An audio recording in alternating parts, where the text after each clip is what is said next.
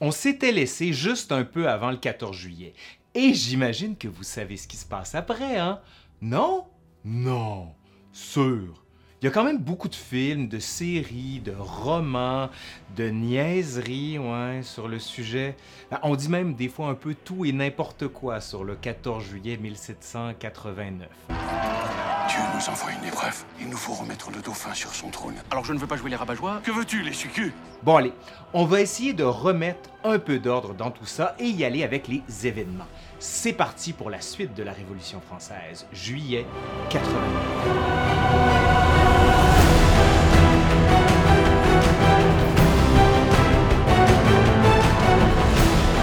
Dernier épisode, nous étions à Versailles. Allez, on se déplace à Paris parce que c'est toujours à Paris que ça se passe. C'est une blague mais là en l'occurrence, oui, ça se déplace à Paris.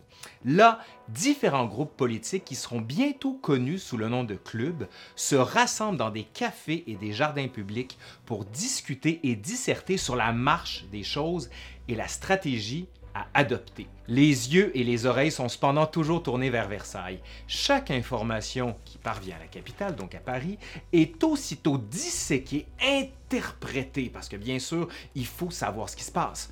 Le peuple, lui, de son côté, ben, il ne pense qu'à manger. Rappelons aussi que ce Paris de 1789 compte de moins en moins d'emplois pour une population sans cesse plus nombreuse que l'on évalue au total entre 600 et 700 000 habitants environ. On manque de statistiques très précises, mais on n'est pas faux dans ces chiffres-là. Quand la nouvelle du renvoi de Necker arrive à Paris le 12 juillet, c'est au Palais Royal, au lieu des cafés politiques et de l'esprit éclairé, que l'écho est sans doute le plus grand. Parce que là se trouve un certain Camille Desmoulins. Vous connaissez sans doute un petit peu là. Lui, c'est un avocat de 29 ans qui, dès qu'il entend la nouvelle, prend une chaise et y monte il harangue la foule, appelant ses concitoyens, donc ceux qui sont autour de lui, à prendre les armes et à orner leur pourpoint de feuilles des arbres du palais royal, qui feront office de cocarde verte, symbole de l'espérance pour ceux qui marcheront pour, avec lui, s'armer. À quelques mètres de là, au jardin des Tuileries, où l'on se promène en profitant de l'ombre qu'offrent les allées ombragées, quelques manifestants y défilent en tenant bien haut les bustes de Necker et du duc d'Orléans, ce dernier incarnant peu à peu l'opposition face à l'autorité de son cousin. Mais c'en est trop. Le prince de Lambesque, qui commande le régiment royal allemand, reçoit l'ordre de dégager l'entrée des Tuileries. Ben, lui, il va décider de charger avec ses dragons. On charge les promeneurs. Hmm. Ben, il se lance, les dragons, comme une armée en campagne dans ce salon en plein air que constituent les Tuileries. Un homme est blessé et un peu plus tard, on annonce sa mort. Le bruit court et ne s'arrête plus. On entend un peu partout l'atroce lambesque a sabré des promeneurs inoffensifs. Un grognement sourd se fait entendre dans Paris. Les habitants sentent que les progrès réalisés par l'Assemblée nationale peuvent rapidement être renversés par un coup de force de la monarchie. Coup de force que l'on n'entend pas laisser faire. Non, non, non. Le 13 juillet, le prix du pain augmente encore. Hein. Il y a toujours question de pain ici. Les rumeurs semblent attester que les troupes royales menacent d'entrer dans la capitale pour arrêter des députés qui y résident. Des Parisiens s'assemblent et décident d'envoyer un message au souverain. On décide de s'attaquer au cœur du régime, les taxes et les impôts. On dit souvent qu'il y a deux choses de sûres dans la vie, la mort et les impôts. En 1782, on avait proposé à Louis XVI d'enfermer Paris dans un nouveau mur d'enceinte en faisant percer des ouvertures exclusivement destinées à l'introduction des marchandises nécessaires à la consommation des habitants de la capitale. Bref, on a voulu instituer une nouvelle barrière tarifaire autour de Paris pour s'assurer que tous les biens soient taxés. Le mur est érigé dès 1782. La fonction du mur le rend très impopulaire. On dit d'ailleurs à l'époque le mur, mur en Paris, rend Paris murmurant. Ce fameux mur, long de 24 km sur 3,30 mètres, comprend 54 pavillons barrières dessinés par Claude Nicolas Ledoux. Et ça donne l'impression que les Parisiens sont assiégés. Les passages aménagés dans l'enceinte, qui portent le nom de barrières, sont, en ce 13 juillet, pris comme des symboles. On s'y attaque avec une force et une efficacité sans pareil. Sur les 54 barrières, 40 sont pillées, brûlées et incendiée. Le message est clair là, la liberté sera aussi celle du commerce. Mais plus encore, les Parisiens montrent qu'ils n'entendent plus se soumettre sans broncher à des impôts considérés comme injustes et, le mot est important, inégaux. On devine déjà dans la foule des meneurs qui connaissent la géographie politique et militaire de Paris. Ils vont orienter la foule avide de justice, mais qui ne sait pas où porter sa colère. Devant les troubles qui se déroulent dans la capitale, il est décidé de former un comité permanent et de constituer une garde bourgeoise chargée de défendre tout à la fois les propriétés et les causes des réformes. De son côté, l'Assemblée nationale décide de siéger en permanence. Nous sommes le 14 juillet 1789. Le prix du pain, eh oui, encore lui, là, atteint un sommet historique, 14 sous. Pour la majorité des Parisiens, 80% du salaire est consacré à l'achat du pain. 80% à l'achat du pain. Que reste-t-il pour le loyer? Rien, carrément. Hein. Il s'agit donc d'armer un peuple en colère, ce que les meneurs entendent bien faire. Aux invalides crie-t-on dans la foule. Il est 10 heures du matin. Puis, invariablement, un cortège se met en branle et c'est sur la rive gauche, à l'ouest du quartier Saint-Germain, vers l'Hôtel Royal des Invalides, que la foule parisienne se dirige. Près de 40 000 fusils sont distribués, mais il manque de la poudre. Hein. C'est dommage parce qu'un fusil sans poudre, ça sert un petit peu à rien. Bon, il y a différentes histoires hein. après. On raconte qu'il y a une voix qui s'élève de la foule indistincte, mais décidée. La poudre, citoyen, c'est à la Bastille! C'est ce qu'on raconte. Hein. Alors, le convoi armé mais incapable de tirer prend le chemin de la Bastille. Le lieu est hautement symbolique. J'en ai déjà parlé dans une capsule sur le Paris de 1789. C'est une forteresse située à la limite de Paris qui fait face au houleux faubourg Saint-Antoine dont on a déjà parlé ici avec les fameuses émeutes Réveillon. Mais la Bastille est devenue avec les années une prison où ont séjourné certains des plus beaux esprits du siècle des Lumières, dont Voltaire, Beaumarchais ou encore Marmontel, et des prisonniers célèbres mais inconnus, dont le fameux masque de fer, qu'Alexandre Dumas a voulu faire un jumeau de Louis XIV. Il y a d'ailleurs un film qui existe avec le beau Leonardo DiCaprio, mais ça reste quand même de la fiction. La Bastille, c'est avant tout un symbole de l'arbitraire royal. La prison où, à la suite des lettres de cachet, ces missives voulues par le roi, permettant d'envoyer en prison sans procès un individu, permettait de mettre à l'écart le sujet justement qui nuisait à la couronne. Ainsi, quand le peuple arrive devant les épais murs de la prison royale, c'est autant pour des raisons de nécessité, la poudre, que symbolique, l'arbitraire, que l'on décide d'assiéger le monument. Pourtant, le symbole qu'est la Bastille a beaucoup perdu de sa superbe. Louis XVI avait d'ailleurs envisagé de raser la prison, mais par manque d'argent, il y avait renoncé.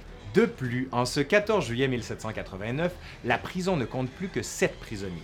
Quatre faux monnayeurs, deux fous et un aristocrate embastillé à la demande de sa famille, sans doute pour libertinage.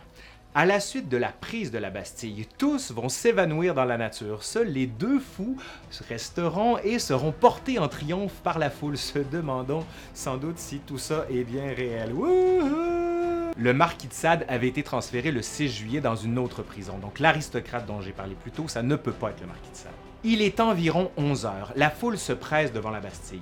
Les représentants du district demandent à parler au gouverneur Delaunay, en charge de la défense de la prison, qui dispose d'un peu moins de 100 hommes, principalement des invalides et des gardes suisses. On somme Delaunay de rendre la forteresse au peuple. Ce dernier, donc Delaunay, refuse. Pas question de fouler aux pieds son honneur de soldat. Vers 15 heures, une soixantaine de gardes françaises avec cinq canons se présentent du côté de la foule. L'assaut est donné à 15h30. Delaunay officier rompu à l'exercice de la guerre, entend défendre la position qui est la sienne.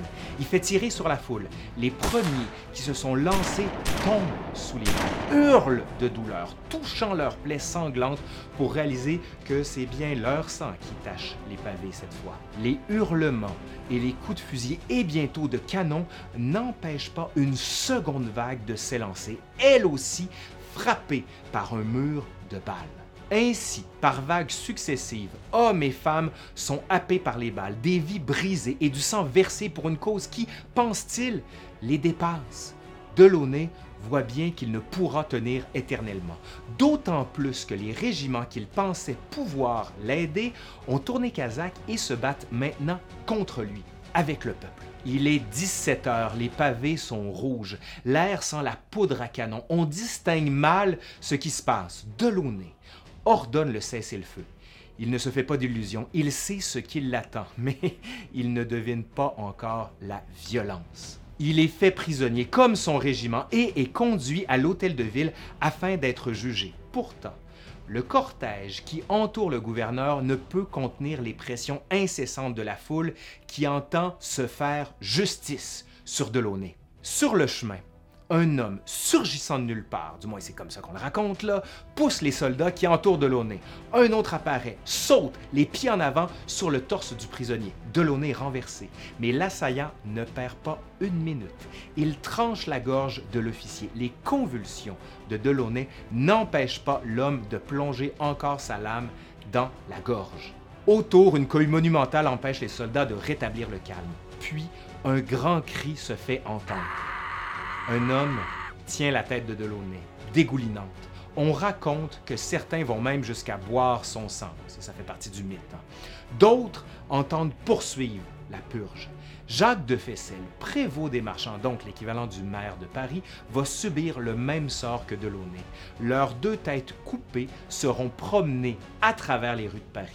C'est ainsi que l'on se venge des traîtres. C'est ce qu'entonne la foule à l'époque. C'est ainsi que l'on se venge des traîtres la Bastille est prise. À Versailles, le roi revient de la chasse et note, en date du 14 juillet 1789, rien. On a souvent mal compris en ce rien. En fait, il faisait juste référence à la chasse, pas à ce qui venait de se passer. Il n'avait aucune idée de ce qu'il y avait eu à la Bastille à ce moment-là. On fête à Paris et on en profite pour détruire la Bastille dès le lendemain. Certains hommes flairant la bonne affaire et, pendant que la foule détruit ce monument du despotisme royal, réservent certaines pierres et font sculpter dans chacune d'elles une réplique de la prison qu'ils vendront à prix fort dans toutes les régions de la France. Hein. La Révolution, ça peut toujours être payant pour certains. Le 15 juillet, le roi cède de nouveau et confirme le renvoi des troupes massées autour de Paris.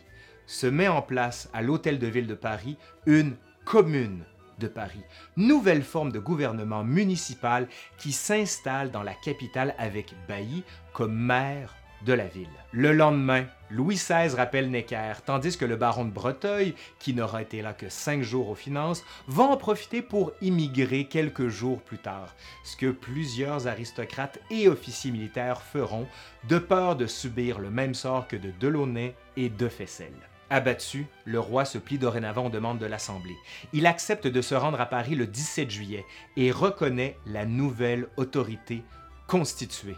L'homme qui l'accueille jouait alors d'une grande popularité, le marquis de Lafayette. Il s'est fait connaître avec la Révolution américaine de 1776. On l'appelle d'ailleurs le héros de la guerre d'Amérique, qui un temps va incarner à lui seul la Révolution française et sera bientôt affublé du titre de héros des deux mondes. Quand il reçoit alors le roi, c'est en sa qualité de commandant de la garde nationale formée des milices bourgeoises de 48 000 citoyens il offre à Louis XVI la cocarde tricolore. On s'est débarrassé de la cocarde verte de Desmoulins, qui est alors trop associée à celle du comte d'Artois, le frère du roi. À côté du bleu et du rouge, couleur de la ville de Paris, Lafayette y fait ajouter le blanc de la monarchie, conférant au souverain une place centrale dans la nouvelle définition des pouvoirs. On ne peut alors penser la France sans Louis XVI l'autorité de l'Assemblée qui siège dorénavant à Paris et non plus à Versailles est pleinement reconnue et doit se mettre au travail pour rédiger la Constitution, mais devra tenir compte d'une troisième puissance qui a fait pencher la balance en sa faveur dans le conflit avec le roi. Ben oui, le peuple de Paris. Est-ce que c'est la fin? Ben non, c'est le début. Pour la suite, va falloir attendre. Et, ben oui, vous l'avez deviné, hein, vous abonner à la chaîne, comme ça vous êtes sûr de ne rien manquer. Allez, je suis Laurent Turcot de l'Histoire nous le dira et je vous le dis, à la prochaine!